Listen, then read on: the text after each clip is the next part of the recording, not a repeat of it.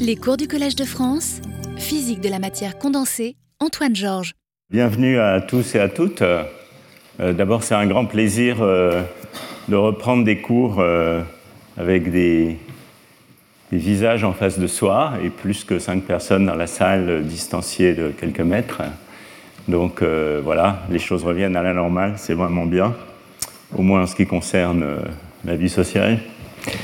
Euh, voilà, donc euh, le cours de cette année euh, est un cours un peu inhabituel par comparaison avec ce que j'ai fait au cours des années précédentes. Il sera moins focalisé, je dirais, sur des questions en prise directe avec, des matériaux, encore que bien sûr l'ensemble du cours a quand même une motivation qui est liée, à des problématiques de physique de la matière condensée. Euh, donc euh, ce cours euh, va vous parler d'une classe de modèles qui ont des propriétés très différentes de celles d'un liquide de Fermi, et en particulier dans lesquelles toute notion de- d'excitation de, quasi-particules, donc une notion que je vais développer un petit peu dans la, dans la suite des cours, et en particulier aujourd'hui, euh, est complètement absente. C'est-à-dire que euh, le spectre de basse énergie de ces modèles ne peut pas du tout être décrit en termes d'excitation élémentaire. Donc c'est un petit peu ça le, thème général de ces, de ces cours. Et euh, tout ça s'incarne dans une classe de modèles. Alors ce n'est pas un seul modèle, c'est une classe de modèles qu'on appelle maintenant les modèles de Sage-DFIE Kitaïef. Et comme je vais l'expliquer dans la suite de ces, de ces slides, on a la chance d'avoir euh, Subir SHDF qui va donner à partir de la semaine prochaine une série de cours à la suite euh, de- des miens. Et donc ces deux, euh, ces deux séries de cours vont se répondre l'une l'autre. Vous verrez un petit peu comment dans l'introduction que je vais maintenant vous faire. Alors le cours est en français, mais les slides sont en, anglais. Donc ah, ça, ça marche toujours pas, je ne sais pas pourquoi. Intéressant.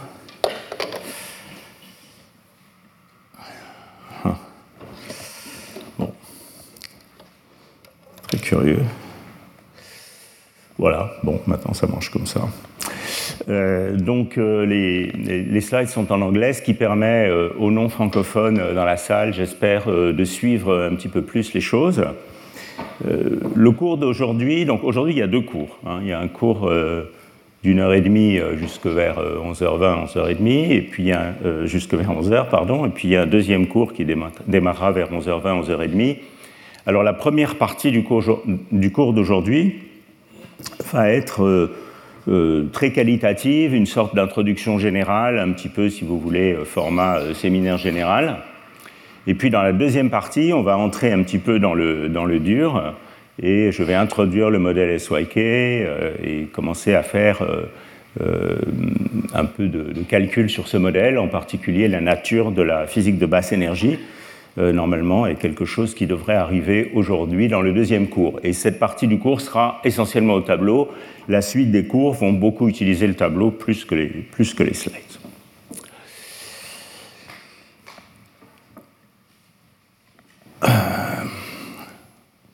Voilà, donc comme je vous le disais, un cycle de cours euh, qui sera accompagné de quatre euh, conférences invitées de Subir qui auront lieu euh, les 17, 24, 31 mai et 7 juin. Et euh, pour compléter tous ce- tous ces deux cycles, on va avoir un workshop euh, qu'on a intitulé Strange Metals, SYK Models and Beyond, que Subir et moi-même euh, co-organisons. Euh, donc la participation à ce workshop est, ouverte à tout le monde et même euh, recommandée. Euh, mais euh, on vous demande, dans toute la mesure du possible, de vous inscrire. Et dans les jours qui viennent, il y aura un site web où vous pourrez vous inscrire de manière à ce qu'on puisse planifier un petit peu mieux euh, l'organisation des cours. Il y a décidément un problème aujourd'hui, je ne sais pas pourquoi. Euh, voilà la liste des orateurs invités au- au- à ce workshop. Alors vous voyez qu'il y a en fait différents types de, de thématiques. Euh, Pour ceux qui connaissent un petit peu la liste de ces orateurs, euh, ça vous en donne déjà une idée. Euh, il y a quelques expérimentateurs comme euh, Nigel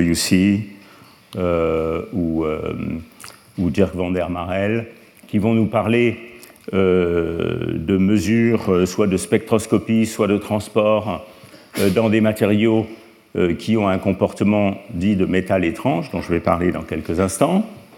Et puis on va avoir un certain nombre de, de, conférences, qui seront plus euh, du côté euh, dynamique, dynamique de ces systèmes. En fait, ça, c'est un thème dont je vais très peu parler dans mes cours, et je pense que Subir en parlera aussi assez peu. Donc, euh, cette question de la dynamique hors d'équilibre des modèles de type SYK sera plutôt abordée dans le, dans le workshop. Et puis, il y a un certain nombre d'autres exposés qui vont aborder les connexions des modèles SYK avec euh, les problèmes de gravité quantique, euh, qui est déjà un thème qui sera présent dans les cours de, Subir, mais qui sera plus présent, euh, je dirais, dans le, dans le workshop. Voilà, alors là j'ai mis un petit peu un déroulement tel que je l'ai prévu des, des, six cours que je vais faire et des quatre cours de, de Subir. Donc comme je vous l'ai dit aujourd'hui, une partie qui est un petit peu générale avec des notions très qualitatives. Et puis ensuite, je vais vous parler de la solution de basse énergie du modèle SYK. Ça va se continuer au cours 3 où je vais euh, finir euh, cette solution du modèle SYK et en particulier euh, dériver une propriété très importante qui est l'entropie de température nulle en liaison avec la séparation des niveaux d'énergie dans le bas du spectre. En parallèle, Subir va donner sa première conférence donc lui, il va plutôt se focaliser au début sur les aspects de connexion avec la gravité. Donc son premier cours concernera euh, l'entropie d'un trou noir, et vous verrez émerger vers la fin de ce cours ou le début du suivant la connexion avec les modèles SYK. Euh, moi, de mon côté, je continuerai au cours 4 et au cours 5 en introduisant dans ces modèles des porteurs de charge qui bougent. Donc on va faire bouger les électrons qui, dans le modèle SYK tel qu'il est, euh, défini, vous verrez, au départ ne bouge pas. Donc on va faire bouger les électrons et on va voir que euh, ça induit des phénomènes de transition de phase euh, entre une phase et une phase, par exemple, vert de spin et une phase métallique avec un comportement critique quantique au point critique intéressant. et en parallèle, Subir va continuer euh, également en parlant de problèmes de fermions couplés à des champs jauges qui ont des liens avec ces, avec ces modèles. Voilà, donc c'est un petit peu ça le, squelette du cours, même si euh, on va voir comment tout ça avance et je ne garantis pas qu'on va suivre exactement ce programme de manière, euh, de manière chronologique.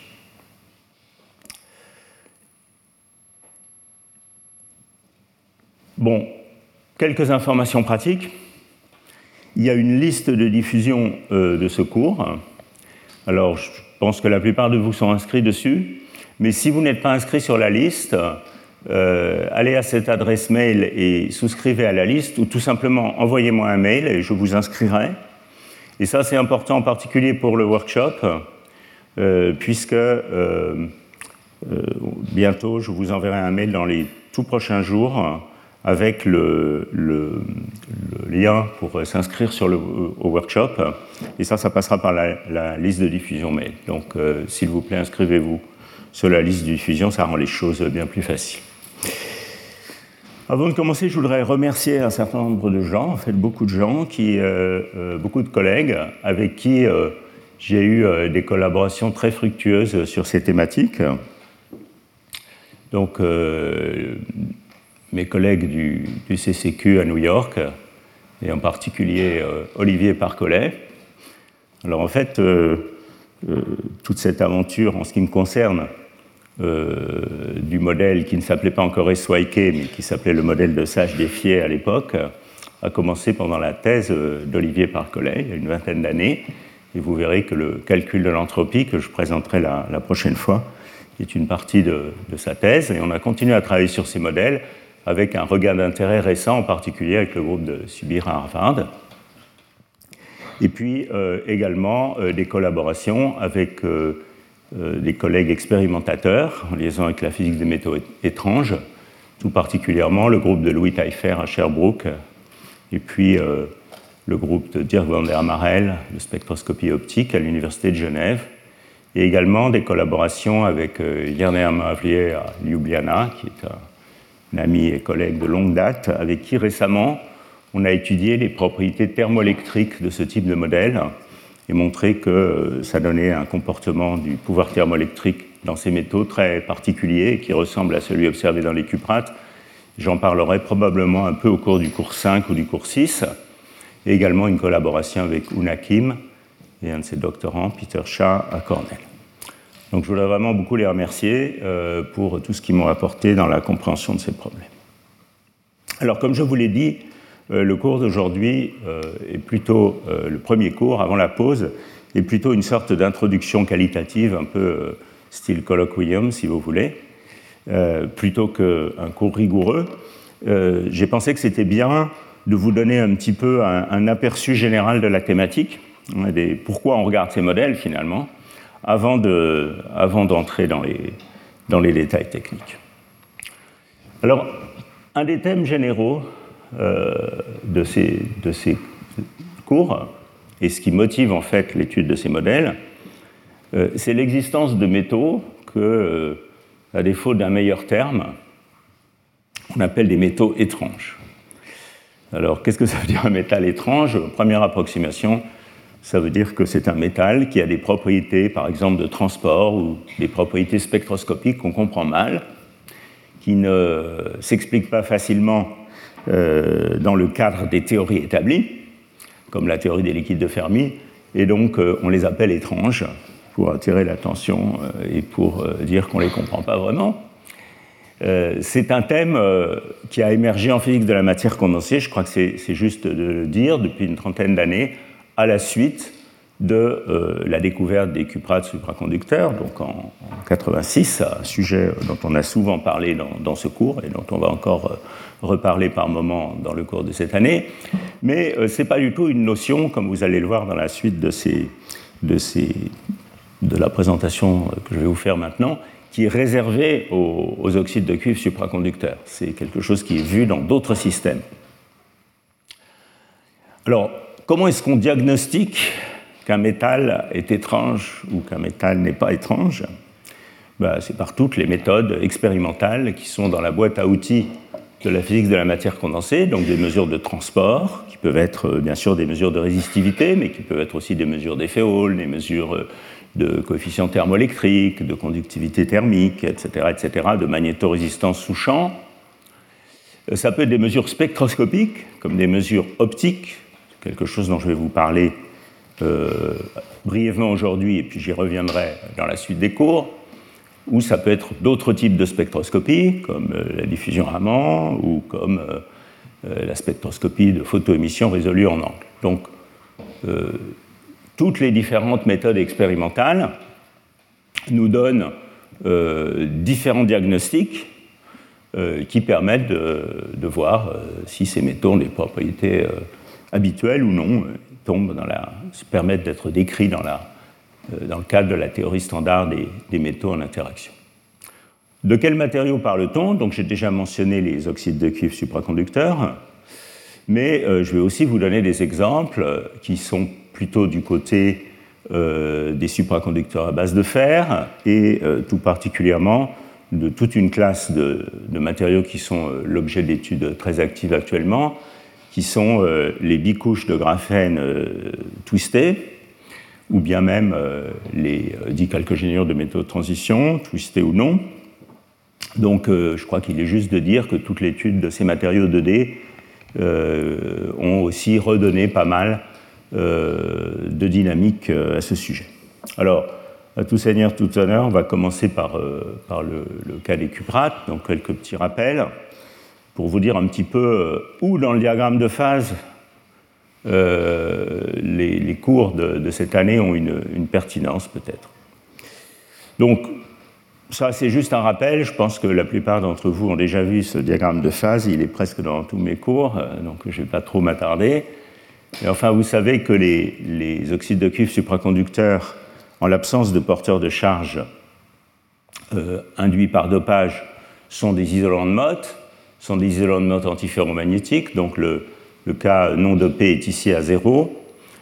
ça, c'est la phase isolante de mode antiferromagnétique. Et puis, quand on dope ces systèmes en trous, par exemple, on observe une rapide décroissance de la température de Néel. Donc, la phase antiferromagnétique isolante, qui est ici en bleu clair, s'écroule rapidement et elle laisse place à un état métallique, qui est l'état métallique en gris ici, qui est un état métallique assez inhabituel, dans la mesure où il a un déficit d'excitation à basse énergie, ce qu'on appelle un pseudo-gap.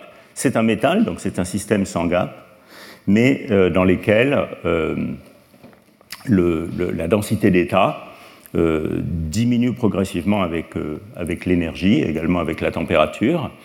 On sait maintenant que ce phénomène est associé à certaines régions de la zone de Brillouin, qui sont les régions euh, près des coins de la zone de Brillouin, ce qu'on appelle les régions antinodales, alors qu'en revanche, dans les directions diagonales, près du centre de la zone de Brillouin, on a des quasi-particules relativement cohérentes. Donc c'est un phénomène qui est sélectif dans la zone de Brillouin. Euh, je pense qu'il est maintenant complètement établi que la physique de ce pseudo-gap est liée aux corrélations magnétiques, est liée à l'existence de corrélations magnétiques de courte portée. J'ai beaucoup parlé de cet état dans certains de mes cours des années précédentes, et ce n'est pas euh, l'objet du cours de cette année. Donc on ne va pas tellement parler de ce régime dans le cours de cette année. Ce régime évolue d'ailleurs à basse température vers un état dans lequel il y a toutes sortes d'ordres en compétition, et en particulier des ordres de charge, Personnellement, je considère que euh, la physique du pseudo-gap et la manière dont il évolue euh, vers euh, l'état de basse température est un problème qui est en voie d'être résolu dans des modèles simples, en particulier dans des modèles de type modèle de Hubbard. Ça fait déjà pas mal d'années que l'existence d'un pseudo-gap dans ces modèles a été démontrée de manière assez convaincante dans des calculs numériques. Et on commence actuellement, c'est d'ailleurs un développement vraiment intéressant du domaine, on commence actuellement à, bien, à mieux comprendre comment cet état pseudo-gap évolue vers un état avec un ordre de charge à basse température. Voilà, donc ça c'est un petit peu ce qui se passe ici, avec des progrès récents qui sont plutôt en liaison avec mon cours de l'année dernière sur le modèle de Hubbard. Euh, mais en fait, il y a eu de nouveaux progrès, même par rapport au cours de l'année dernière, tout récent, sur cette question, et j'y consacrerai peut-être un cours dans les années futures. Euh, mais ce n'est pas ce dont je vais vous parler cette année. Alors si on dope un petit peu plus, euh, on s'aperçoit qu'on obtient un état métallique qui, lui, n'a pas de pseudo-gap. Donc la ligne de pseudo-gap, c'est quelque chose comme ça, qui s'écroule avec le dopage. Et autour d'un dopage qui n'est pas, en général pas très loin du dopage optimal, il y a un comportement qui euh, est ce comportement dit de métal étrange. Et la principale caractéristique la plus frappante de ce comportement de métal étrange, c'est le fait que la résistivité dans ce régime est très linéaire en température. Alors quand je dis très linéaire, ça veut dire que euh, la linéarité est vraiment obéie dans les mesures expérimentales avec une très bonne précision, au moins en dessous d'une certaine température caractéristique. Et donc vous voyez ici un exemple, c'est euh, la résistivité en fonction de la température euh, de lantane cuivre-oxygène dopé en strontium à 19%, donc pas très très loin du, dopage optimal. Et vous voyez la résistivité en fonction de la température qui euh, est linéaire en température, avec euh, même un intercept qui est très petit. Et puis ici, bien sûr, c'est la transition supra. Alors c'est quelque chose dont on peut également étudier l'évolution en champ magnétique, par exemple. Et cette linéarité en température, est un phénomène qui est très inhabituel dans la physique des métaux quand euh, on est contrôlé par les interactions électron-électron. Alors bien sûr, si vous prenez un métal et que vous avez de l'interaction électron-phonon, et que vous regardez ce métal dans un régime où la température euh, est plus grande que, disons, la, la température de débat des phonons, vous allez vous trouver dans un régime où ce comportement linéaire en T est assez banal, euh, mais ici, ce n'est pas ce qui se passe. Euh, ce comportement peut se prolonger à très basse température sous champ magnétique dans un régime où les interactions électron-phonons clairement ne sont, pas, euh, ne sont pas responsables de ce phénomène. Alors pourquoi est-ce qu'on devrait être surpris par ça? Avant de vous expliquer ça, je vais vous donner quelques autres exemples. Disons, c'est une signature du fait qu'une description standard en termes de quasi-particules à la Landau ne fonctionne pas. on va y revenir dans, quelques instants. Mais avant, je vais vous donner quelques autres exemples pour vous montrer que tout ça n'est pas euh, limité euh, à la physique des, des cuprates. Voilà un exemple beaucoup plus récent, donc, qui est euh, la physique du graphène, d'une bicouche de graphène, dans laquelle on a appliqué un petit angle entre ces deux couches. Donc, vous savez sûrement que les très beaux travaux, en particulier de Pablo Jarillo Herrero à, MIT, ont permis de découvrir la supraconductivité dans ces systèmes en 2018, tout récemment. Et euh, on comprend maintenant beaucoup mieux le, diagramme de phase de ces, systèmes, qui est euh, ici obtenu par des mesures expérimentales et ici un petit peu schématisé en fonction du remplissage euh, des différentes bandes. Alors c'est un système multibande, je ne vais pas vous faire un cours sur les, bicouches de graphène twisté. donc ça c'est disons le remplissage électronique à partir du point de neutralité. Et euh, vous voyez que quand on traduit les différentes mesures de transport, ici c'est une sorte de carte en couleur qui donne la, dérivée de la, pente de la résistivité en fonction de la température et qui en extrait un exposant. Et quand on traduit tout ça dans un schéma, on voit qu'il euh, y a deux régimes ici, quand nu est, proche de moins 4 et, ou, proche de, de 0, euh, deux régimes ici où la résistivité est proportionnelle au carré de la température, donc c'est le comportement conventionnel d'un liquide de Fermi. Et en revanche, ici, il y a une très grande région, alors qui est étendue, très étendue, plus que dans les cuprates où elle est plutôt limitée à ce cône au voisinage du dopage optimal, où la résistivité est linéaire en température. Et euh, ce qui est remarquable dans cet article en particulier, qui vous voyez est un article tout à fait récent du groupe de Dima et Fetov, euh, ce que vous voyez ici, c'est que quand on se place à certains remplissages, comme ici euh, nu euh, autour de moins 1,6, quelque chose comme ça, eh bien, cette linéarité en température, hein, qui correspond à cet exposant, cet exposant-là, cette linéarité en température s'étend sur plusieurs ordres de grandeur en température et jusqu'à des températures qui sont bien inférieures à celles où on peut invoquer un mécanisme électron-phonon. Donc clairement, on est dans un régime où il n'y a plus de phonons, euh, on est dominé par les, électrons, électrons, les interactions électrons-électrons, et on a une résistivité linéaire en température sur euh, pas mal, euh, pas mal de, sur un intervalle de température assez grand. Donc voilà un comportement, disons, de métal étrange dans le graphène twisté. Alors il y a d'autres exemples. je ne vais pas faire une botanique complète, disons. Il y a d'autres exemples. En voilà un autre, si j'arrive à passer mes slides. Euh, je vais revenir là-dessus après. En voilà un autre, c'est euh, un composé qui est un composé cette fois supraconducteur euh, à base de fer. Donc vous savez cette famille de composés qui a été découverte en 2008 par Osono et collaborateurs, et dans lesquels il y a aussi un comportement de la résistivité qui est, disons, approximativement linéaire en température. Mais cet article euh, était plutôt euh, concentré sur les questions de magnétorésistance et montrait qu'en fait, il y avait un comportement de scaling de toutes ces euh, différentes courbes de résistivité en fonction de la température et du champ magnétique en fonction de cette variable, donc racine de t carré ou de kt carré plus mu carré, où à peu près toutes les mesures de transport collapsaient sur, sur une courbe de scaling unique. Et ça, ça m'amène à vous à mettre en lumière le fait que ce comportement de métal étrange, si on va un petit peu plus loin et qu'on ne se limite pas aux mesures de transport, est en fait euh, associé à un comportement euh, qu'on peut appeler de criticalité quantique, dans lequel, à partir des différentes mesures de spectroscopie, on peut voir qu'on a une seule échelle d'énergie dans le système qui est KT. Alors voilà des courbes de spectroscopie optique. Alors là, je ne vous ai pas montré les données brutes.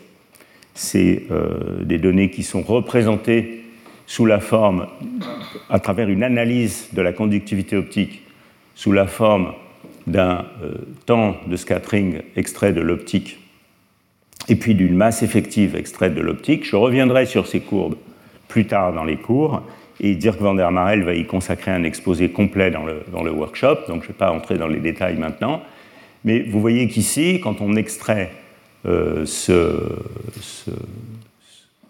temps de scattering, eh bien, on a un comportement qui, euh, où toutes les mesures aux différentes températures sur ce composé euh, scale avec une assez bonne approximation sur une courbe unique qui obéit à une équation du genre h bar sur tau, donc il s'agit ici du temps optique, est égal à une fonction de oméga sur kt. Donc ça, ça vous montre que le système obéit à des lois d'échelle qui sont caractérisées par euh, une échelle d'énergie unique kt. Alors ça, c'est complètement différent de ce qui se passe dans un métal conventionnel. Dans un métal conventionnel, une fonction de réponse, donc si je regarde une fonction de réponse à deux, particules, comme par exemple un corrélateur courant-courant, et que je regarde sa fonction de réponse, euh, la partie imaginaire de sa fonction de réponse, dans un liquide de Fermi, ça va être quelque chose à basse énergie qui va se comporter comme oméga, on verra pourquoi dans la suite des cours, divisé par une échelle d'énergie fixe, qui n'est pas kt, qui est une échelle d'énergie euh, euh, caractéristique du système. Et ici, on est dans un comportement complètement différent, où par comparaison,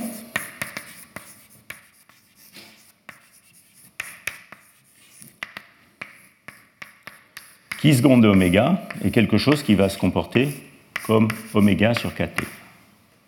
Et en fait, qui va se comporter comme une constante quand oméga est euh, euh, plus grand que kt et comme oméga sur kt quand oméga est plus petit que kt. Donc ça, ça serait le comportement pour oméga plus petit que kt, disons.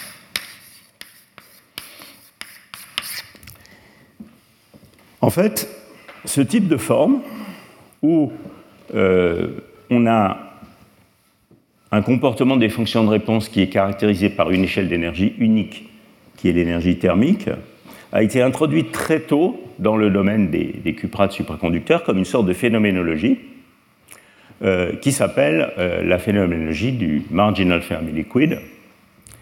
Euh, J'en reparlerai un petit peu dans la suite des cours.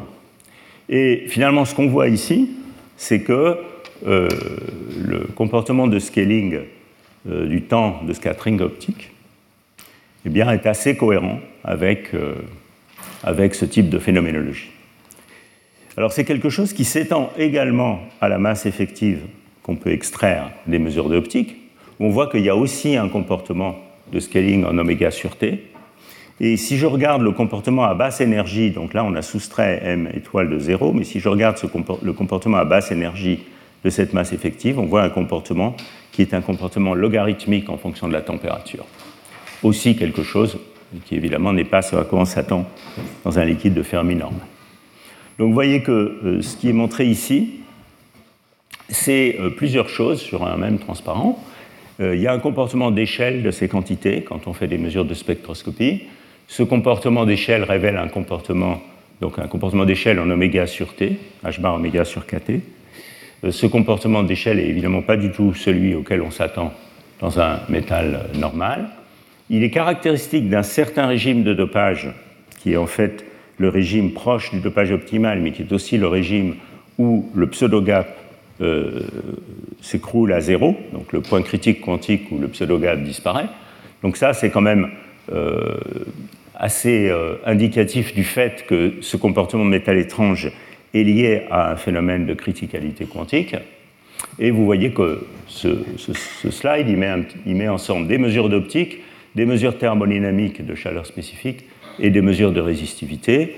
Euh, pour ceux qui veulent voir, euh, ou ceux ou celles qui veulent voir ça plus en détail, euh, le préprint dans lequel ceci est extrait doit apparaître, je crois, aujourd'hui sur Archive. Voilà, mais j'y reviendrai dans la suite du cours. C'est plutôt, comment dire, un amuse-bouche pour que vous ayez un peu une idée de, la envie de, relier ce dont on va parler aujourd'hui à, à, des vraies questions de, de physique de la matière condensée. Donc j'ai déjà parlé de ça. Alors pourquoi est-ce qu'on devrait être surpris par des comportements de ce type? Après tout, euh, bon, que la résistivité d'un métal soit en T ou en T carré, euh, pourquoi est-ce que c'est important? Qu'est-ce que ça nous dit sur un système?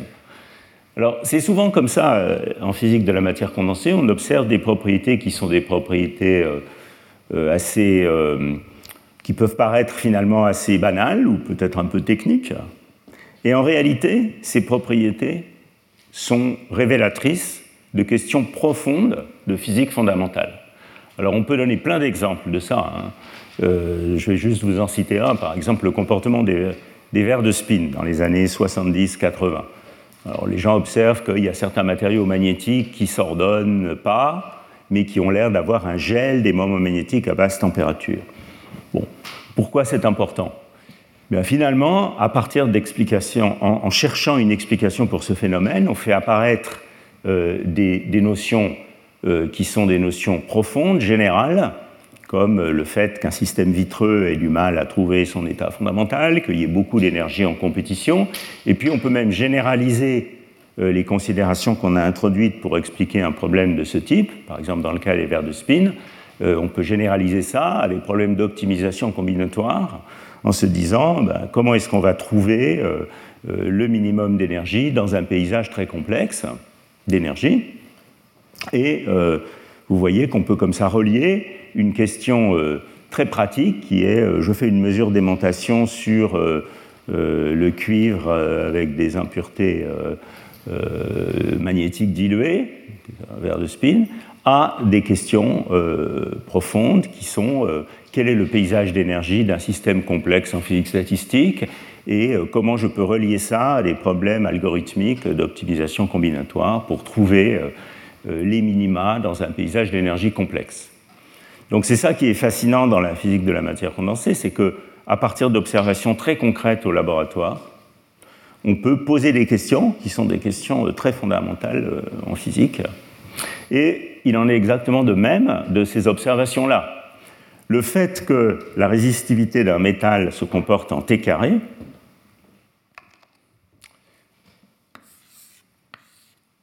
on pourrait dire who cares, mais en réalité, euh, ça nous amène à réfléchir à la structure des états de basse énergie d'un grand système quantique et de comprendre que cette propriété est révélatrice euh, d'une description tout à fait remarquable de ces états de, basse énergie.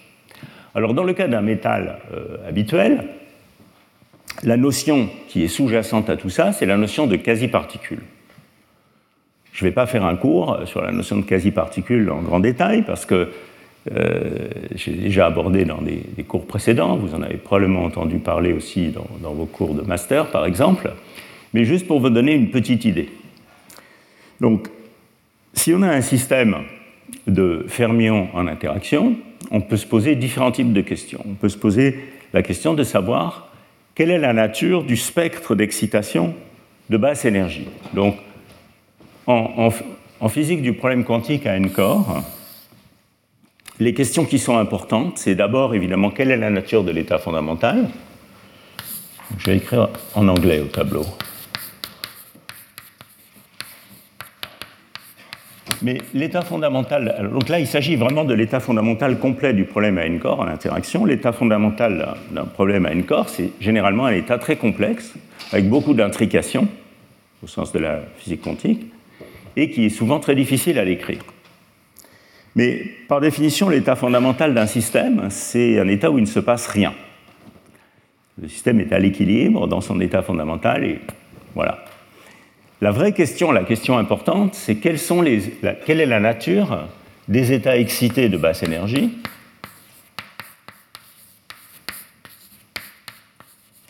Donc au-dessus de cet état fondamental, si je regarde vraiment le spectre complet de l'hamiltonien.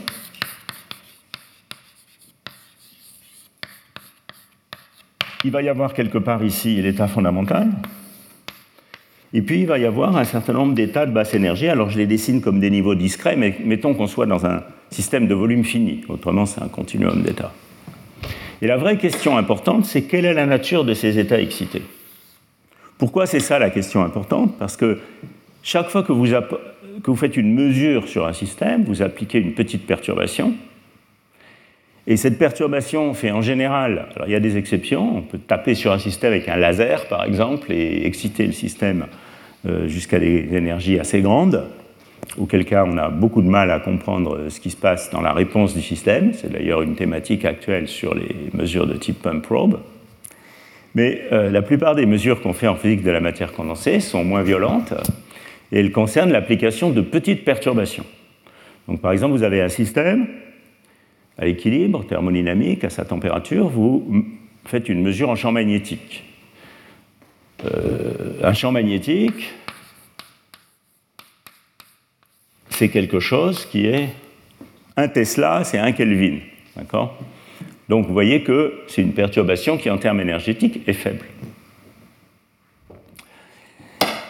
De même, vous appliquez un champ électrique à un système, c'est une perturbation qui est faible. Et euh, pour comprendre tous ces phénomènes, on se place d'ailleurs dans une hypothèse de réponse linéaire en général, où la perturbation est faible.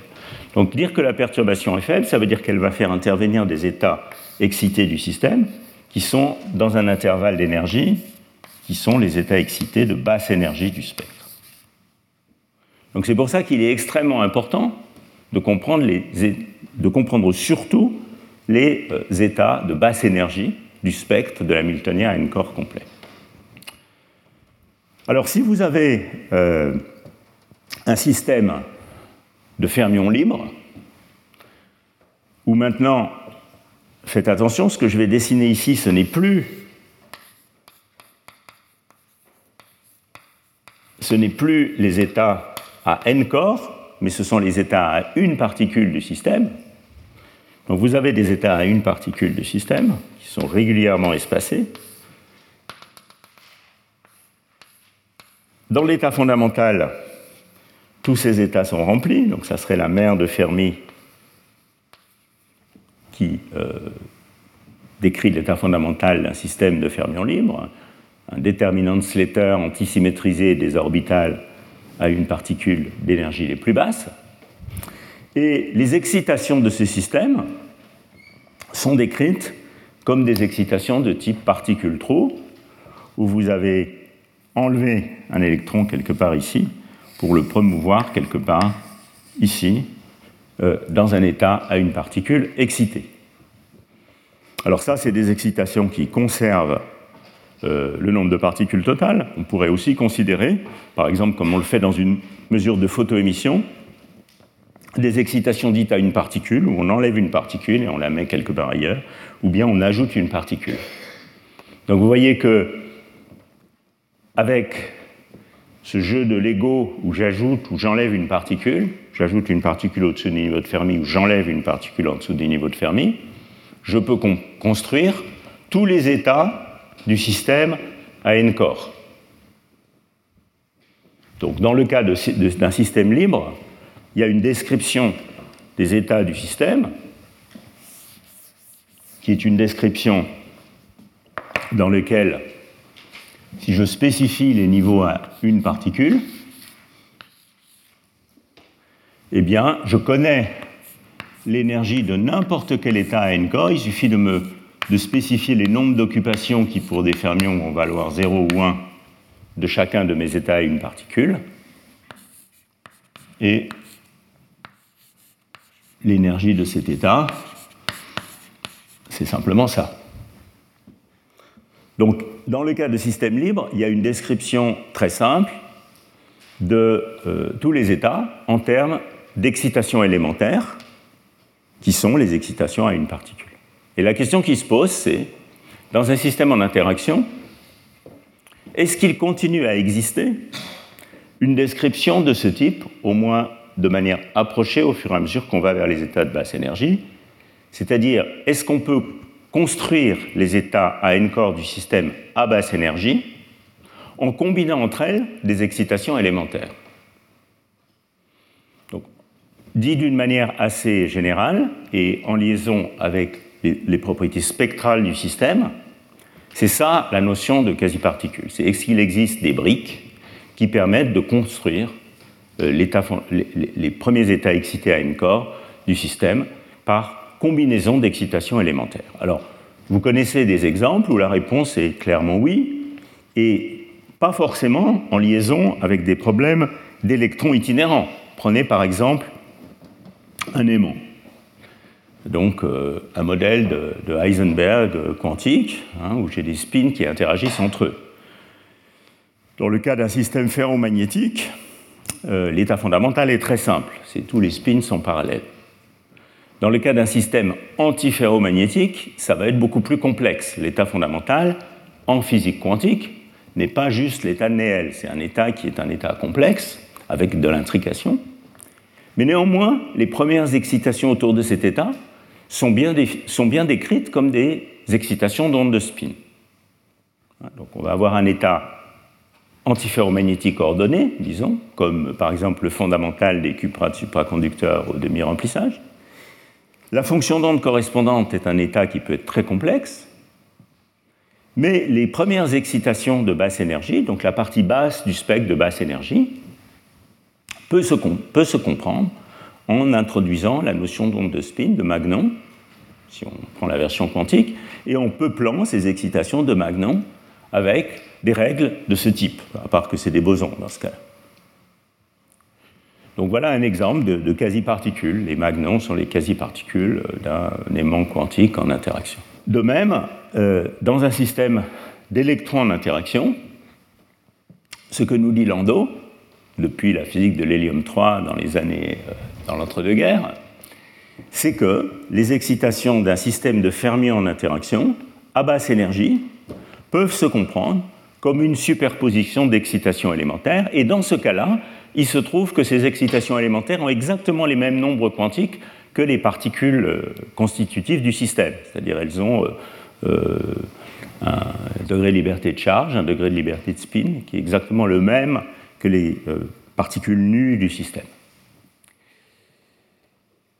Donc ça, c'est la description de Landau, et ça se traduit dans la théorie de Landau des liquides de Fermi par un ansatz on peut dire, pour euh, euh, les, états, l'énergie des, états excités à n corps, qui ressemble beaucoup à ce que j'ai écrit euh, tout à l'heure dans le cas des fermions libres, donc ici, qui dit que on peut étiqueter chaque état à n corps du système par des nombres d'occupations qui obéissent aux mêmes règles de statistiques fermioniques que les fermions libre.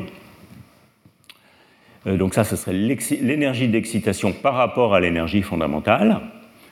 Euh, ça, c'est l'étiquette, qui sont euh, le nombre de quasi-particules que j'ai créées, hein, qui peuvent être des quasi-particules ou des quasi-trous.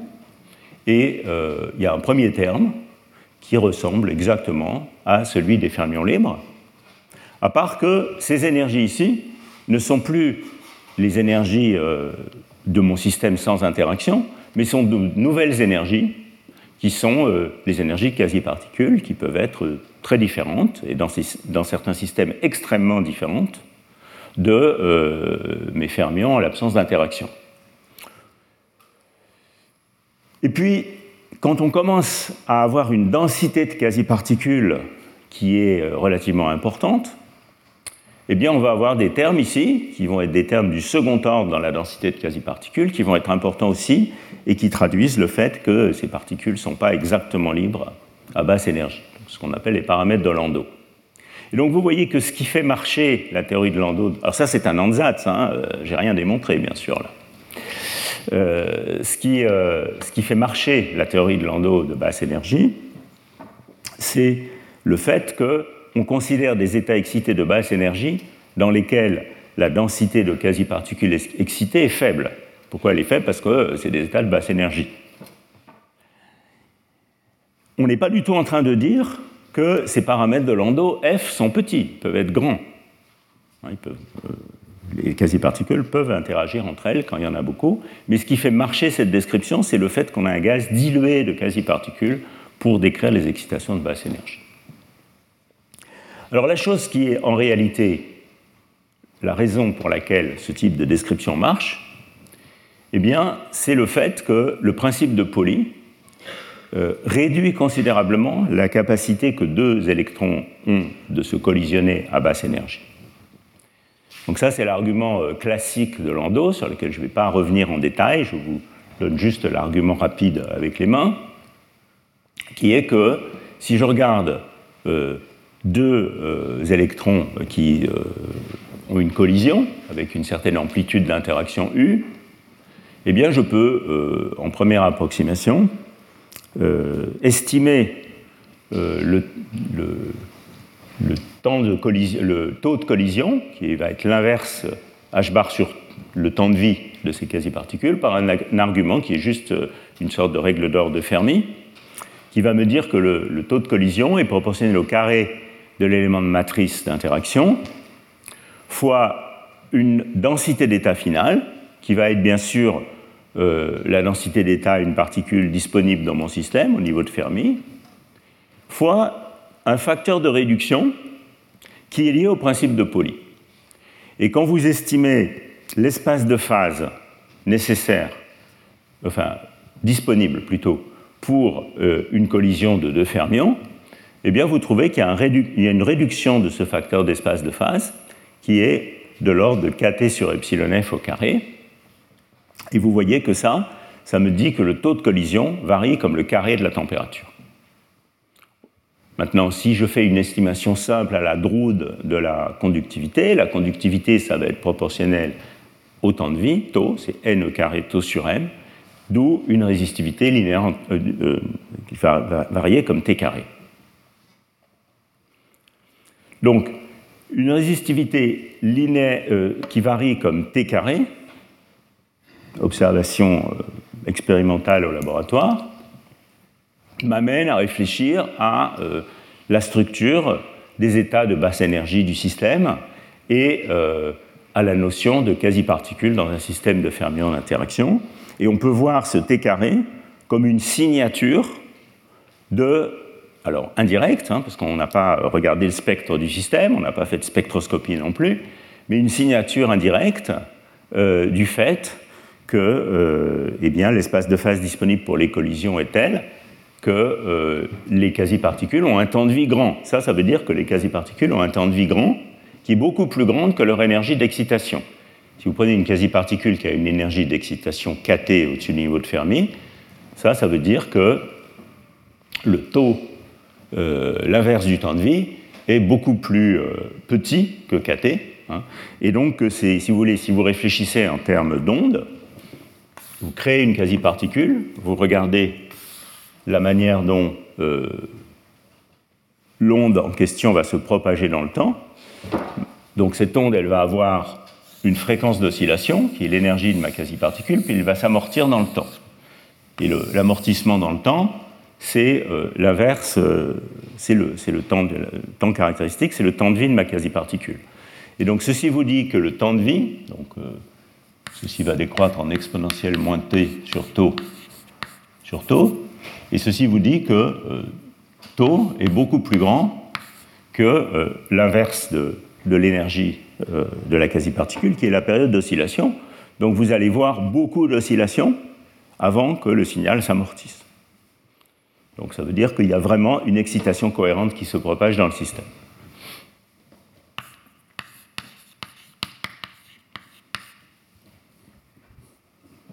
D'accord?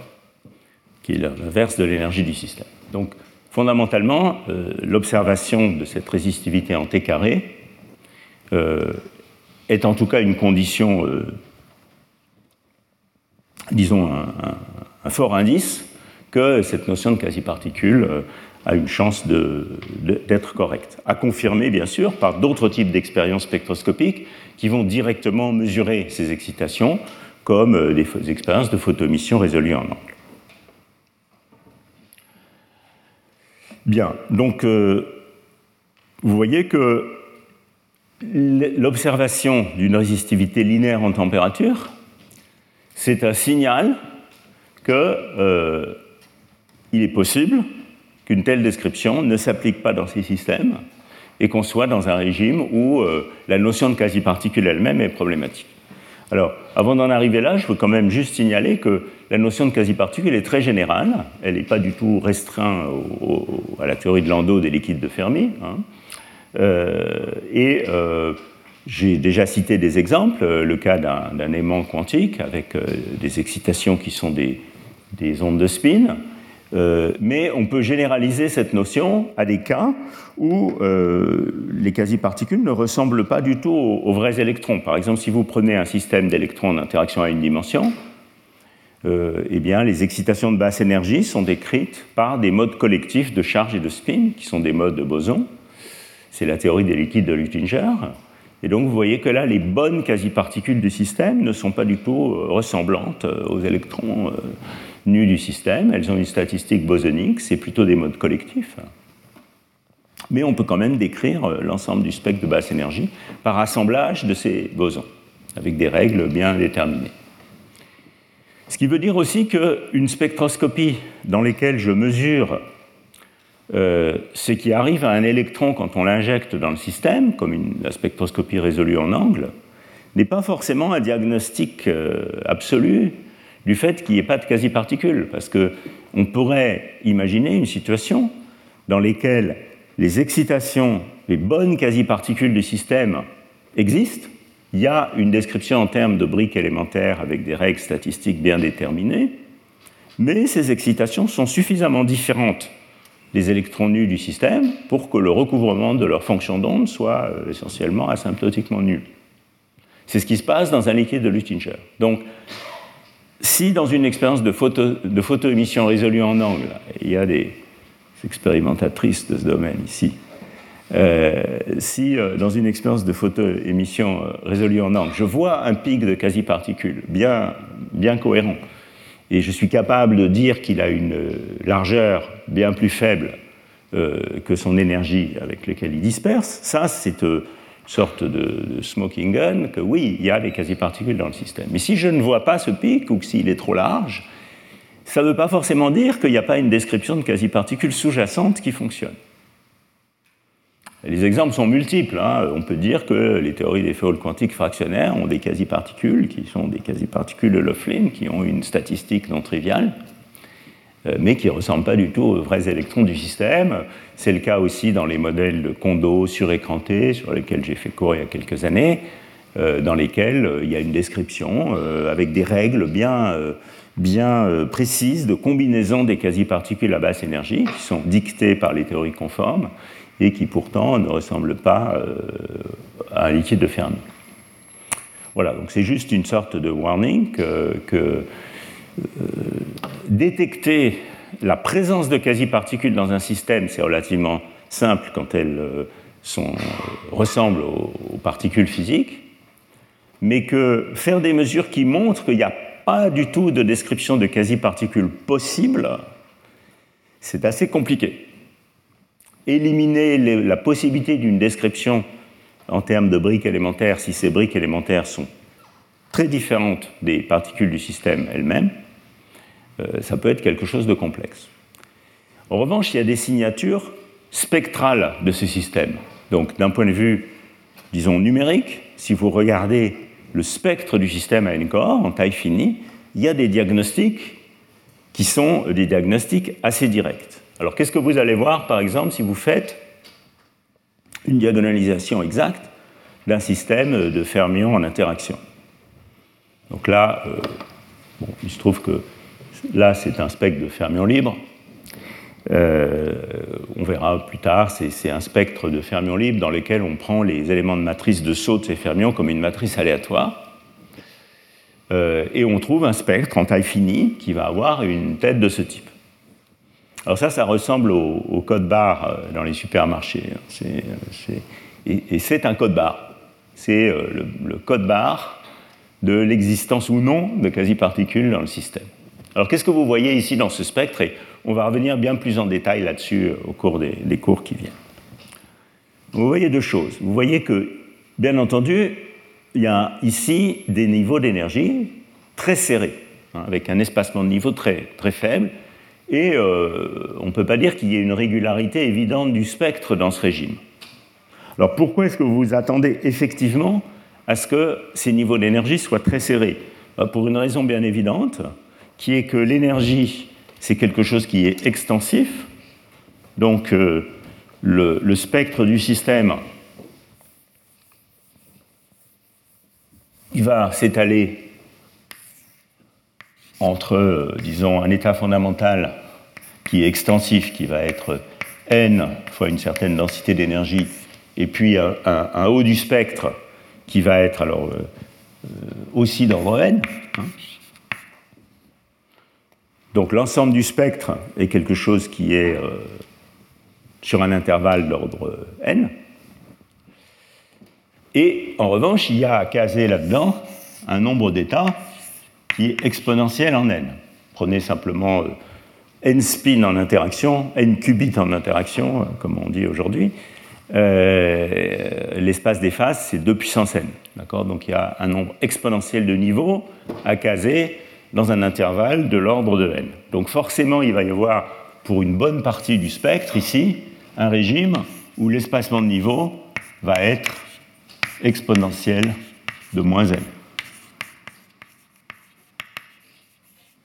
disons, c'est très approximatif ce que je dis là, mais euh, il va bien falloir qu'il y ait un régime de ce type. Je ne dis pas si c'est racine de n ou n, mais bon, exponentiellement petit. Et c'est bien ce qui se passe là, et on peut le montrer, j'y reviendrai plus tard dans, ces cours. En revanche, si vous regardez la partie de basse énergie du spectre, vous voyez que c'est tout à fait différent, et que là, il y a une sorte de motif qui apparaît où il y a un espacement régulier des niveaux. Et cet espacement régulier des niveaux, vous pouvez l'étudier, il varie comme 1 sur n, comme 1 sur le volume du système. Et pourquoi il varie comme 1 sur n Eh bien parce que les niveaux à une particule du système dans une boîte sont espacés de 1 sur n, et les niveaux de quasi-particules sont aussi espacés de 1 sur n. Les excitations sont des excitations de type particule-trou, et donc elles ont également un espacement de niveau de l'ordre de 1 sur n. Donc vous voyez, ça c'est l'exemple le plus simple dans lesquels les quasi-particules du système ont les mêmes statistiques et les mêmes règles de combinaison et les mêmes propriétés, à part qu'il y a une normalisation quantitative des niveaux d'énergie euh, que les particules de départ. Et donc, je vois des niveaux de basse énergie qui sont régulièrement espacés euh, par un intervalle de l'ordre 1 sur n.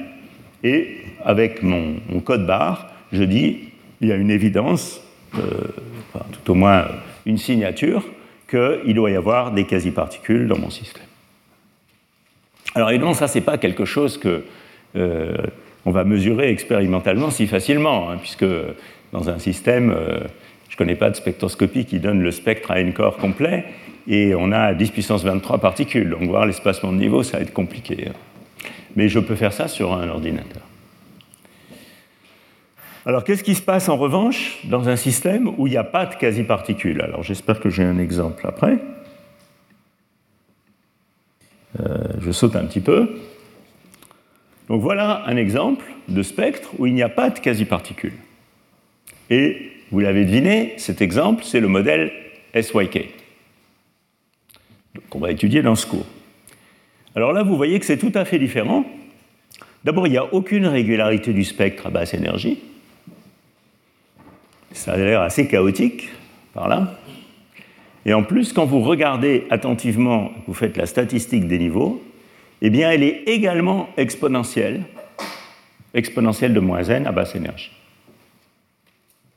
Ce qui veut dire que quand vous allez euh, calculer l'entropie du système, en prenant d'abord la limite n tend vers l'infini, et ensuite la limite t tend vers 0, ce qui est très important, l'ordre des limites est crucial, ce, modèle, il a un état fondamental unique à infini.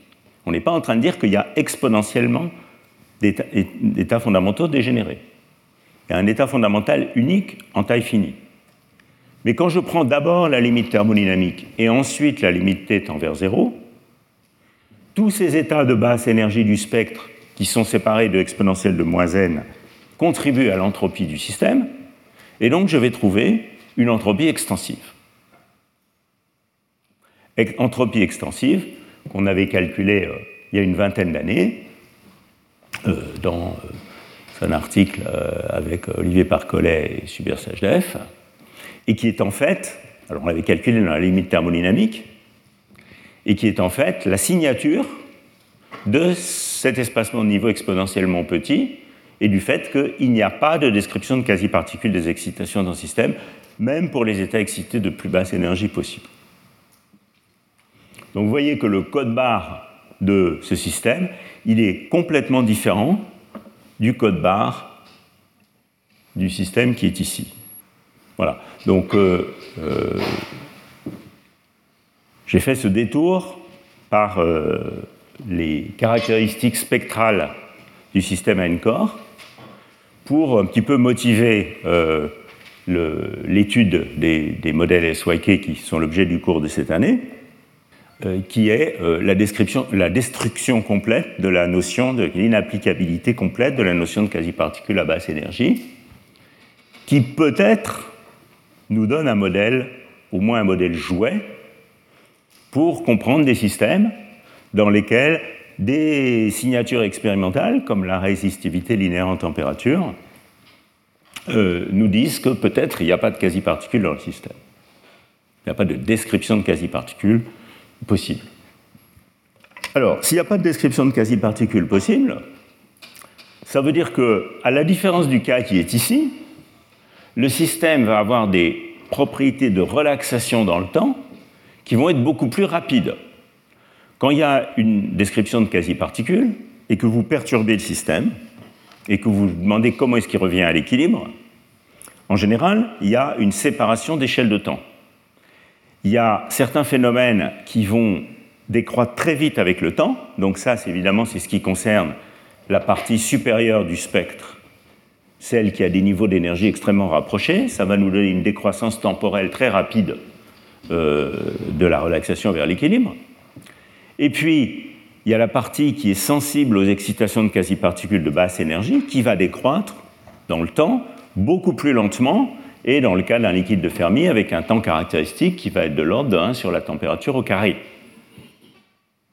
Et donc la question c'est, ce qui se pose, c'est dans un système sans quasi-particules, je m'attends à ce que la relaxation soit beaucoup plus rapide, puisque cet espacement de niveau est beaucoup plus petit. Et la question c'est, est-ce qu'il y a une borne sur euh, ce retour à l'équilibre Est-ce que ça peut être arbitrairement rapide ou est-ce qu'il y a une limite? Alors il y a un argument avec les mains, hein, très très euh, intuitif, disons, euh, qui est que la mécanique quantique impose une limitation sur le retour à l'équilibre, qui est juste une conséquence du principe d'incertitude. si je regarde une relaxation sur une échelle d'énergie avec un échange d'énergie delta E, eh bien, euh, ça ne peut pas se produire euh, en un intervalle de temps qui est plus petit que h bar sur, euh, delta E. Et donc, si delta E est de l'ordre de kT, disons un, échange d'énergie typique thermique, eh bien, ça me dit que le retour à l'équilibre ne devrait pas pouvoir être plus rapide que h bar sur kT. Alors là, supposons qu'on fasse une hypothèse qui n'est pas forcément euh, très justifié, qui est un peu un, acte de foi, disons, qui est qu'on va identifier ce temps de retour à l'équilibre à un temps de collision typique dans les mesures de transport. C'est pas évident que, cet argument soit correct. Hein. Euh, on peut très bien imaginer des systèmes où le retour à l'équilibre serait contraint par cette, euh, par cette contrainte h bar sur kt et où en réalité euh, le temps de transport, quand je bouge un porteur de charge dans mon système, soit contrôlé par une échelle de temps différente. C'est une question euh, qui n'est pas entièrement résolue, cette question-là. Mais disons, supposons que les choses soient simples et qu'on puisse identifier ces deux temps. À ce moment-là, euh, eh bien, on en conclurait que le temps le plus court possible, c'est une constante d'ordre 1 fois h bar sur kt. Et évidemment, si je mets euh, ce temps caractéristique dans la formule de Drode, sigma égale n de tau sur m, eh bien ceci me donne immédiatement que la résistivité serait proportionnelle à la température. Donc, la question qu'on peut vouloir poser, c'est est-ce que l'observation d'une résistivité linéaire en température dans ces systèmes est un indice qu'il n'y a pas de quasi-particules et que par ailleurs, euh, les temps de relaxation du système sont aussi rapides que me permet la mécanique quantique, c'est-à-dire dans h bar sur kt. Et comme cette euh, expression h bar sur kt contient la constante de Planck, les gens ont appelé ça la relaxation planckienne. Vous pouvez aimer cette terminologie ou non. Elle, elle a été introduite, je pense, en premier par Jan Zanen. Et elle a fait assez flores depuis.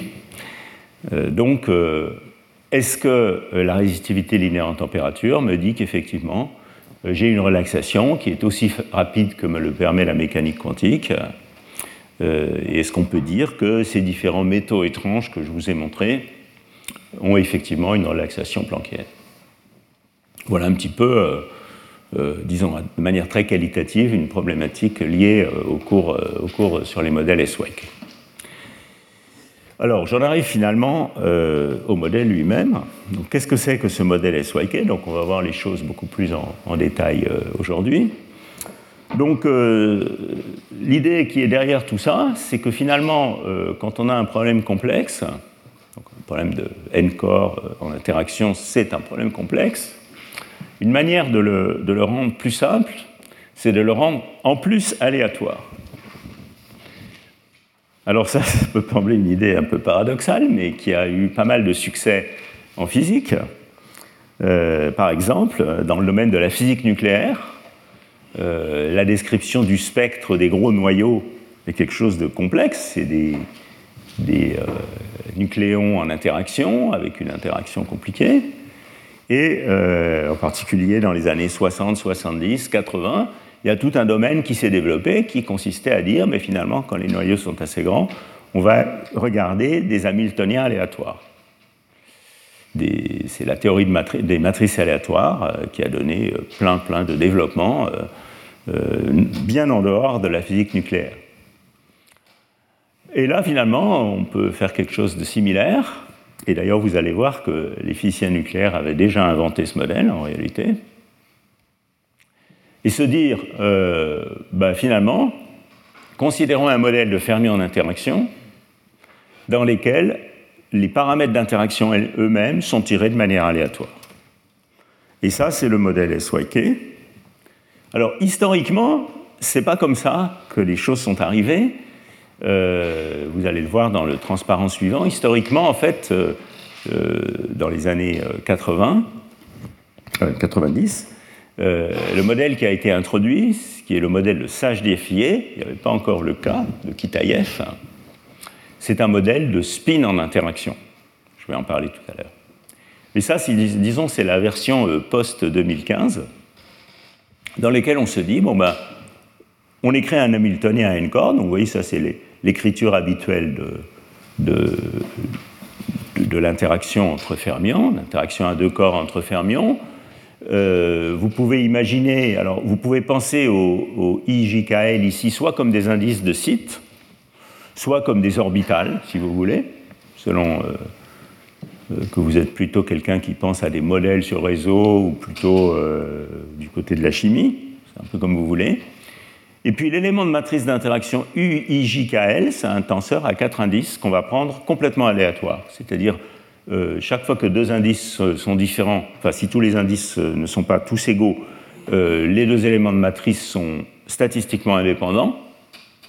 Et puis quand ils sont égaux, ou égaux à une permutation près, on les prend tiré selon une certaine loi gaussienne de variance U carré de moyenne nulle. Voilà, donc euh, vous pouvez aussi voir ce modèle comme j'ai n sites, d'accord?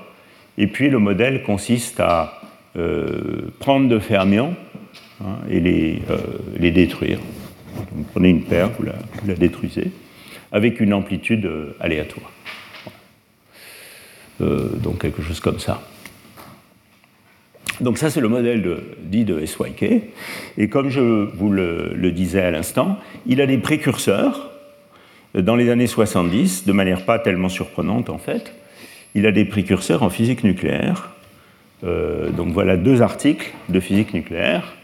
L'un de French et Wong, 71, et je crois c'est le même volume de Physics Letters, et l'autre de Oriol Boigas, qui était un, physicien du chaos quantique euh, très connu de de l'IPN Orsay, puis du laboratoire de physique théorique et modèles statistiques d'Orsay, un grand personnage du chaos quantique qui est malheureusement euh, euh, mort il y a quelques années. et dans ce contexte, ce modèle s'appelait le, Two-Body Random Hamiltonian. Donc voilà le modèle SYK. En réalité, euh, et donc on va, on va s'occuper de ce modèle aujourd'hui euh, un petit peu plus, enfin assez en détail.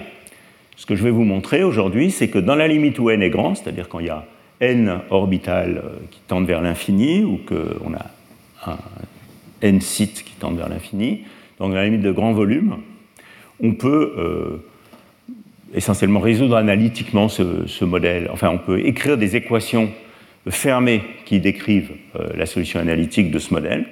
Et dans la limite de basse énergie, euh, analytiquement calculer les propriétés de, ces équations et montrer qu'effectivement, par exemple, la fonction de Green du système, que j'introduirai et je définirai tout à l'heure, n'est pas du tout celle euh, d'un système de fermier en interaction habituel. Bon, en réalité, ce qui a euh, conduit à euh, l'étude de, ce modèle SYK, bien avant, donc il y a maintenant presque 30 ans, c'est un modèle qui avait été introduit par Subir Sajdev et son premier doctorant, Jin Wouye, dans cet article, qui est maintenant devenu célèbre, euh, qui n'était pas euh, un modèle euh, avec un tenseur d'interaction complètement aléatoire, et qui n'était même pas un modèle d'électron, en fait, qui était simplement un modèle de spin en interaction. Alors, ça, c'est le bon vieux modèle de Heisenberg, d'accord? Et c'est un modèle dans lequel on a des spins en interaction avec une constante d'échange ici, JJ, qui va être prise comme une matrice aléatoire comme euh, une constante de couplage aléatoire. Alors ce modèle, il est très bien connu des gens qui font de la physique statistique. C'est le modèle d'Edwards Anderson d'un verre de spin. Hein.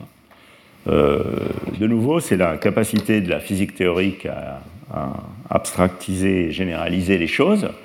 Un verre de spin, c'est un système dans lequel le système physique, c'est un système, par exemple, du cuivre, dans lesquels on met des impuretés magnétiques placées de manière aléatoire, par exemple du manganèse. Ces impuretés ont des spins et elles interagissent entre eux par l'interaction d'échange habituel, mais qui est médiée par les électrons de conduction du, du cuivre. Et donc, elles ont un comportement typique des interactions d'échange médiées par un métal, qu'on appelle les interactions RKKY, qui ont une forme oscillante. Ce qui veut dire que selon la distance entre deux atomes, on peut se retrouver avec une interaction ferromagnétique ou une interaction antiferromagnétique. Mais avec des impuretés qui sont spatialement à des positions bien précises. Donc c'est compliqué à modéliser, parce qu'il faut garder la structure spatiale du problème. Dans un article très inspiré, euh, dont j'ai oublié la date, Sam Edwards et Phil Anderson avaient dit, mais finalement ce problème il est, trop complexe, on va le remplacer par un modèle dans lequel, puisque les JJ peuvent changer de signe avec la distance, on va tout simplement dire que j'ai n sites, alors ça peut être sur un réseau régulier, ou il peut même être n euh, sans géométrie, et puis on va les connecter entre eux par des JJ qui vont être tirés aléatoirement selon une loi centrée euh, en zéro et avec une certaine variance, donc avec les JJ qui peuvent être positifs ou négatifs. Anderson avait déjà fait le même coup, hein, euh, bien avant, dans le contexte de la localisation. C'est exactement le, même truc. La localisation, c'est quelque chose qui était inspiré par le problème du, silicium dopé au phosphore. Donc, de nouveau, on a un semi-conducteur dans lequel il y a des impuretés à des positions bien particulières et on observait euh, qu'il pouvait y avoir une transition métal-isolante dans ce système en fonction de la concentration d'impuretés. Et de nouveau, dans son article célèbre de 58, il avait dit bah, finalement ce problème est trop compliqué, on va le remplacer par tout simplement des électrons avec euh, des énergies de site tirées aléatoirement. Et donc ça, ça signe le, début de la physique des systèmes désordonnés avec du désordre gelé. Gelé, ça veut dire qu'on prend une configuration de ces variables aléatoires et on se demande ce qui se passe euh, pour ce système dans la limite d'un grand volume, pour une configuration donnée.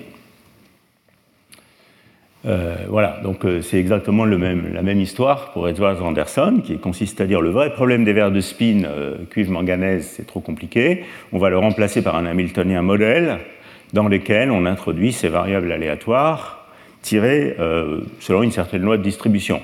Il faut vous imaginer le temps que ce genre de, d'idées un peu radicales a pu mettre pour s'imposer dans la communauté. Ce euh, c'est pas forcément euh, si simple. Maintenant, ça devient classique, mais c'est pas forcément si évident.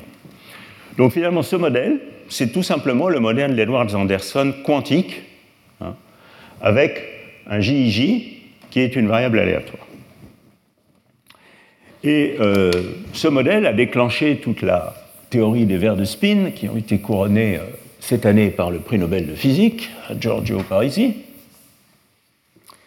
Et euh, la première chose que les théoriciens ont fait, une fois que ce modèle a été formulé, c'est de considérer ce modèle sur un réseau complètement connecté.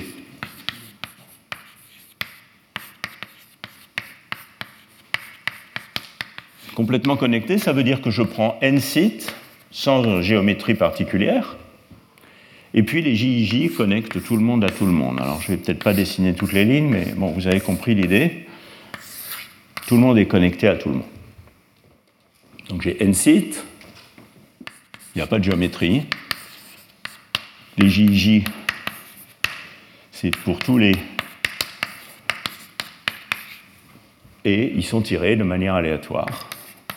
Avec, disons, une moyenne nulle. On peut mettre une moyenne finie si on veut, mais le modèle le plus simple, c'est une moyenne nulle et une certaine variance qu'il faut scaler avec une certaine loi en n. Donc ça, c'est le modèle d'Edward Anderson à verre de spin, dans la limite de champ moyen où euh, on a un modèle de n-site complètement connecté. La solution de ce modèle pour euh, des spin deasing classiques, c'est déjà quelque chose qui a pris 20 ans. C'est le prix Nobel de Parisie et le travail de beaucoup de gens, y compris en France, à Rome et dans d'autres endroits, comme Marc Mézard et d'autres. Et donc ici, on est plus ambitieux. On va regarder ce modèle en mécanique quantique. Donc maintenant, les spins, ce n'est pas des spin deasing, c'est des spins SU2 avec euh, leur loi de commutation habituelle. Hein.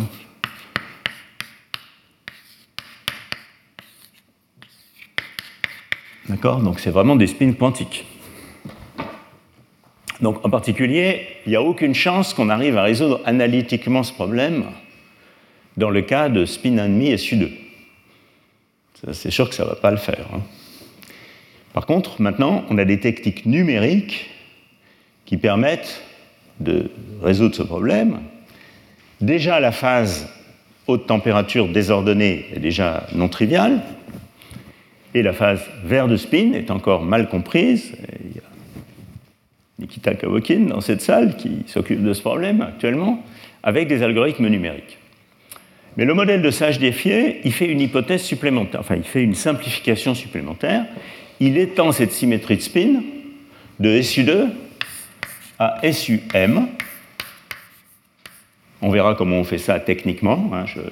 encore une fois, l'introduction maintenant est non technique. Après, on va mettre tous les indices qu'il faut, etc. Donc on étend le groupe de symétrie de spin de SU2 à SUM et on regarde la limite M infinie. Donc il y a pas mal de limites infinies ici. Il y a une limite n infinie, qui est la limite de grand volume, limite thermodynamique habituelle. Et puis il y a cette limite, qui est la limite d'un groupe euh, de, grand n, où les fluctuations quantiques deviennent très, très fortes. Et ce que montre Sajdev Fayet dans cet article, c'est que d'abord, il n'y a pas de phase verte de spin dans cette limite. Donc, si on a introduit ce modèle pour comprendre les verres de spin, dans le cas fermionique au moins, euh, enfin des représentations antisymétriques du spin, il n'y a pas de, phase vert de spin. Il y en a une dans d'autres représentations, j'en parlerai plus tard. Euh, et on trouve au contraire un état qui est un état liquide de spin, en fait, avec une dynamique. Alors là, on ne peut pas calculer une fonction de Green de fermion, hein, euh, tout au moins pas de manière directe. ici, je parle de la fonction de corrélation spin-spin. Ce qui montre dans cet article, c'est que cette fonction de corrélation spin-spin décroît comme 1 sur le temps. Et que la seule échelle d'énergie qui est présente dans ce système, c'est kT. Donc autrement dit, si je regarde à température finie, la fonction de réponse de ce système, qui seconde oméga t, elle se comporte précisément comme celle du liquide de Fermi marginal dont je parlais tout à l'heure, c'est-à-dire elle est en oméga sur t quand oméga est plus petit que t, et en constante quand oméga est plus grand que t, avec une certaine fonction d'échelle qui est connue analytiquement, et que je démontrerai euh, au cours prochain.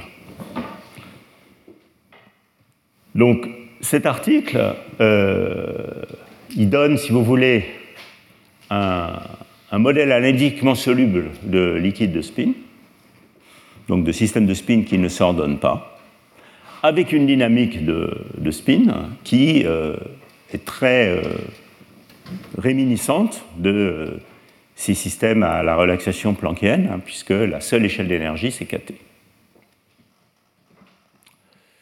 Donc voilà ce qui un peu euh, a déclenché euh, l'étude de ces modèles. Euh, pendant pas mal d'années, ce, modèle est resté connu d'un cercle relativement restreint de, gens, mais enfin, il avait quand même, même son audience. ce qui a relancé ce domaine, c'est la formulation que j'ai présenté avant, c'est-à-dire la formulation en termes de Fermi en interaction avec un élément de matrice aléatoire, donc le modèle SYK, et particulièrement le fait qu'il existe des connexions surprenantes entre ce modèle et certains modèles de trous noirs quantiques. Alors ça, ça, peut sembler très très curieux. Euh, et effectivement, c'est très curieux. Ça veut dire que l'entropie qu'on avait calculée il y a 20 ans euh, avec euh, Subir et Olivier Parcollet, dans, ces travaux-là, en fait, peut maintenant être réinterprété de manière précise, exacte, comme l'entropie d'un trou noir. Donc on était un peu comme M. Jourdain, on faisait des trous noirs sans le savoir. La formule qui est là, que je vais démontrer la fois prochaine, qui donne l'entropie du système, qui en termes de quasi-particules se comprend par euh, euh, ces, niveaux d'énergie séparés par une séparation exponentiellement petite, en fait, a une interprétation en termes de gravité comme une entropie de trou noir. Donc je laisse la responsabilité à Subir de vous expliquer euh, comment ça marche. Alors, néanmoins, euh, je peux vous dire quelques mots là-dessus, juste pour finir un petit peu la partie introductive d'aujourd'hui. Mais avant de faire ça, je voudrais quand même vous dire qu'on ne va pas se limiter dans ce cours juste au modèle SYK et au modèle SY, parce qu'après tout, ce modèle SYK ou ce modèle SY, c'est des modèles où les électrons ne bougent pas.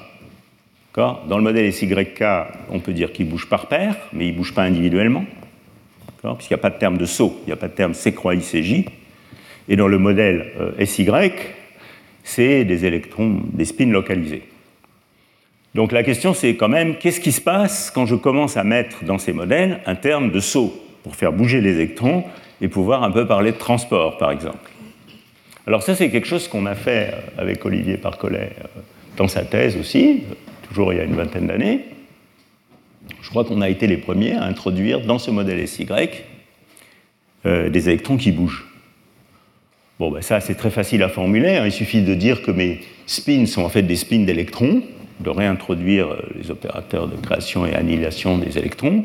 Et une manière de faire ça, par exemple, c'est de dire qu'on va regarder un modèle qu'on appelle le modèle TJ, hein, en physique euh, du problème à N-corps, où on a des électrons qui sautent d'un site sur l'autre, avec par exemple une contrainte de non-double occupation, donc ça c'est ce que dit le projecteur P, qu'on ne peut pas mettre deux électrons sur le même site, et euh, qui interagissent avec cette interaction de type verre de spin, de type SY.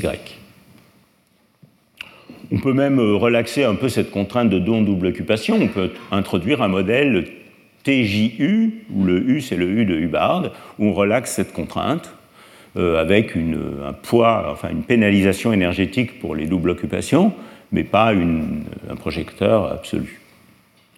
Voilà, donc on va regarder différentes variantes de ce modèle.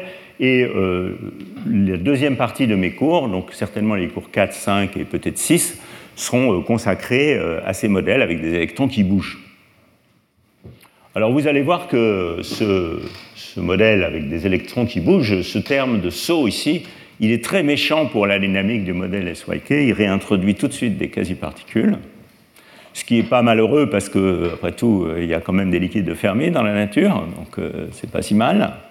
Mais ce qui est très intéressant, c'est qu'on peut avoir une transition de phase avec un point critique quantique qui sépare deux phases, une phase liquide de Fermi et une phase différente, et un point critique quantique dans lesquels on restaure ces euh, dynamiques euh, planckiennes dont je parlais avant. Donc, dans ces modèles-là, typiquement, euh, le comportement de métal étrange, il va être limité au domaine critique quantique de la transition de phase. Voilà, donc ça c'est un petit peu pour vous donner une idée de ce qui va arriver dans la suite. Alors, je ne vais pas, évidemment, de toute façon il nous reste 4 minutes, je ne vais pas euh, essayer même de vous expliquer les connexions avec les trous noirs, je vais juste essayer de vous donner euh, un petit peu une idée de, pourquoi il pourrait y en avoir une. Pourquoi est-ce qu'il pourrait y avoir une connexion? Juste pour vous, encore une fois, c'est plutôt euh, à titre d'amuse-bouche. Alors, ça, c'est ma diapositive qui est un crash course sur les, trous noirs en une, une diapo. Qu'est-ce qu'il faut savoir sur un trou noir? Bon, ben d'abord, il faut savoir que maintenant, on en a fait une photo, je pense que vous savez tout ça, qu'il y en a au centre de pas mal de galaxies, etc. etc. Bon. Un trou noir, c'est un, horizon qui a une certaine euh, taille. C'est de la physique classique, hein, tout ça, de la relativité générale classique. Il n'y a pas de h-bar dans cette formule. Et donc le, rayon d'un trou noir euh, est donné par la constante de gravitation, euh, sa masse et la vitesse de la lumière. À titre informatif, si j'ai un trou noir euh, qui a la masse de la Terre, il ferait 9 mm de diamètre. Donc voilà, il peut tenir dans, votre portefeuille. C'est donc très dense. Euh, et euh, si je prends un trou noir, enfin si je prends, si quelqu'un euh, a un trou noir et qui regarde comment il relaxe vers l'équilibre, donc imaginez qu'il y ait une collision de deux trous noirs, on va avoir des, des, déformations, par exemple des ondes de densité qui vont se développer à la surface de ce trou noir. Mettons que ce trou noir est sphérique, il va avoir des modes de vibration. Hein. et on se demande en quel temps euh, ces modes de vibration s'éteignent. Alors le temps caractéristique, on peut montrer, c'est aussi purement classique, c'est quelque chose qui est donné par cette expression. Alors entre parenthèses, ça, ça a été mesuré expérimentalement récemment. Je vais vous montrer le transparent. Il y a une expérience de LIGO Virgo qui précisément mesure ce temps de relaxation vers l'équilibre dans une collision de trous noirs binaires. Alors vous savez que maintenant, si je pense, euh, peut-être pas vraiment de manière quantique, mais au moins de manière semi-classique à la physique d'un trou noir, on s'aperçoit que, et c'est la grande découverte de Hawking dans les années 70, on s'aperçoit que, euh, en réalité, ces trous noirs ne sont pas exactement noirs, ils émettent du rayonnement, et ils émettent du, du rayonnement avec une température caractéristique qui est la température de Hawking, et celle-là, elle contient bien H bar. D'accord? Donc ça, c'est la température de Hawking. Et si je réexprime ce temps de relaxation en termes de la température de Hawking, au miracle, ce temps de relaxation devient H bar sur TH. Donc on peut dire qu'un trou noir a une relaxation vers l'équilibre planckienne, exprimée en termes de la température de Hawking. Mais euh, faites quand même attention que cette relaxation euh, découle des équations classiques de la relativité générale. Hein. Cette formule, elle a introduit h bar parce que TH contient h bar et que le numérateur sert à l'éliminer. Hein. Mais enfin, quand j'exprime les choses en termes de la température de Hawking, je peux dire que un trou noir qui est donc à une température TH relaxe de manière planquienne avec une constante de temps h bar sur KTH. Alors, comme je vous le disais, ça c'est quelque chose qui a été observé. Euh, et ça c'est l'article.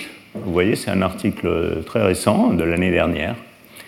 Euh, donc la Bekenstein-Hod Universal Bound on Information Emission Rate, c'est exactement ce que je vous disais tout à l'heure, c'est-à-dire qu'un système quantique, selon les domaines, ça s'appelle sous des noms un peu différents, mais essentiellement, euh, c'est ce que je vous disais tout à l'heure, qu'un système quantique ne peut pas relaxer plus vite que h bar sur kt. Et euh, si vous en croyez cet article, euh, eh bien, l'observation des signatures euh, d'une collision de trous noirs binaires a permis de détecter le temps d'équilibration et de montrer qu'effectivement, il était d'ordre h bar sur kth. Je ne vais pas vous en dire plus. Et je vais juste conclure, toujours pour revenir à Black Holes 101. Euh, on peut également se demander puisqu'ils ont une température finie, qui est la température de Hawking, quelle est l'entropie d'un trou noir Et la chose qui est remarquable, c'est que euh, c'est un calcul classique de Bekenstein et Hawking, qui sera l'objet du cours de subir de la fois prochaine. Donc le cours de subir du 17 mai sera consacré à euh, calculer l'entropie de Bekenstein-Hawking d'un trou noir, avant évidemment de montrer la connexion avec l'entropie euh, du modèle SY, SYK. Et quand on fait ce calcul, on voit que l'entropie de Bekenstein-Hawking, elle est liée à la longueur de Planck et à la surface de l'horizon du trou noir. Donc en fait, c'est quelque chose qui est tout simplement le nombre de façons de trianguler la surface de l'horizon par des euh, petites surfaces euh, de la dimension de la longueur de Planck. Donc c'est quelque chose qui est d'ordre A sur longueur de Planck au carré. Alors ça, ça vous dit euh, quelque chose d'assez remarquable, qui est que pour faire une euh, simulation quantique, comme on dirait aujourd'hui, d'un trou noir, euh, il suffit d'avoir un nombre de qubits qui est, ou de, bits de mon ordinateur qui est proportionnel à l'air, pas au volume. Et donc il doit y avoir quelque chose de profond derrière ça. On doit pouvoir relier la physique massive dans la masse, dans le bulk du trou noir, à une théorie sur la surface, qui est euh, peut-être le premier indice qu'il y a une sorte de principe holographique qui relie la physique du bulk à une physique de surface. Et c'est exactement cette connexion-là qui permet de comprendre pourquoi il y a une connexion entre la physique des trous noirs quantiques dans certaines théories et le modèle SYK. Le modèle SYK, c'est essentiellement un modèle euh, sans dimension spatiale, donc euh, euh, peut-être conclure juste sur ce slide très qualitatif. En fait, ce qu'on peut montrer, c'est que quand je regarde les fluctuations de densité de, de, mon trou noir, en fait, il est effectivement décrit par un modèle en dimension inférieure qui décrit les modes de fluctuation et euh, que ce modèle en dimension inférieure est directement lié au modèle SYK. Voilà, mais je ne prétends pas vous expliquer quoi que ce soit avec ce slide. Je réserve ça pour les, cours de Subir, qui vous expliqueront ça euh, en détail. Bon, alors, je vais m'arrêter euh, ici pour, pour aujourd'hui, enfin pas pour aujourd'hui, mais pour cette séance.